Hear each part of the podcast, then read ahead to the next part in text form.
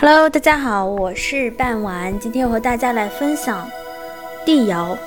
因为篇幅比较长，所以我们第十六页的内容的话会分几期来讲。今天是第二期，仍然是帝尧。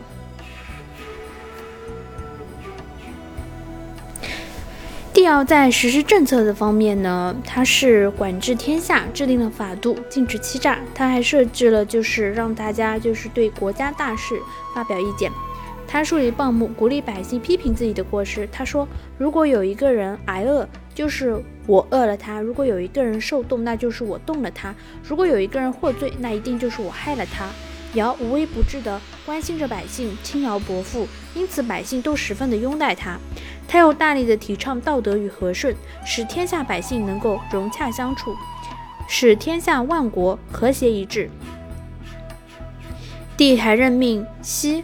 和掌管着天文，制定历法，授民农时，分派西仲、西书、合仲、合书分驻四方，负责观察日月星辰、万物生灵，以通报气候变化，使百姓能够及时的下种和收获。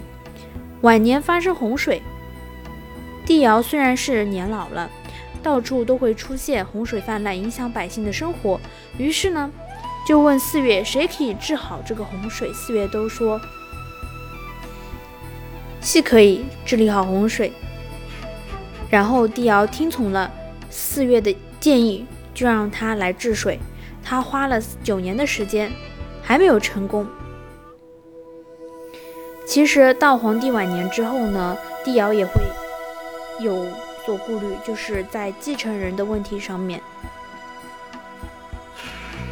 于是呢，帝尧将两个女儿娥皇、女英嫁给了舜。其实呢，舜就是他心目当中的一个传承和坚承他地位的一个人。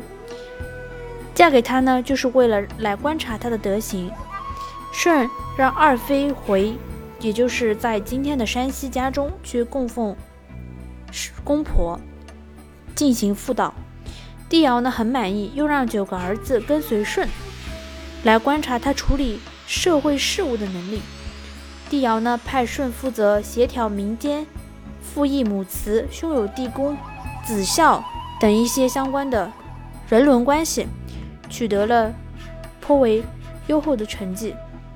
连帝尧的九个儿子也受到了教育，变得更加的醇厚谨敬。帝尧又派舜轮流到。几个官府任职，舜都尽职尽责地制定制度，使各官府的行政也走上了正轨。帝尧又派舜接待了四方朝见的部族酋长和使者，舜的态度和敬和睦，处事得当，使得使者敬仰中朝。帝尧派舜到山林川泽中去，在暴雨和暴风当中。舜都没有迷路，尧觉得权力传给舜，天下人都会受利。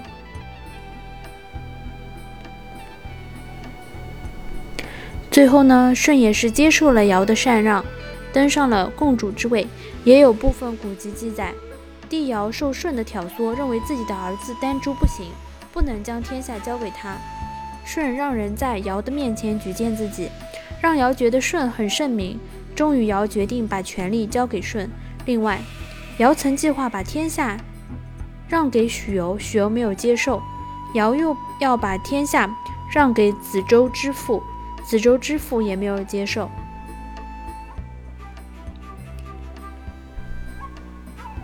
禅位二十八年以后，尧以一百一十八岁的高龄逝世，安葬于在吉阴城阳，也就是在山东游城县南。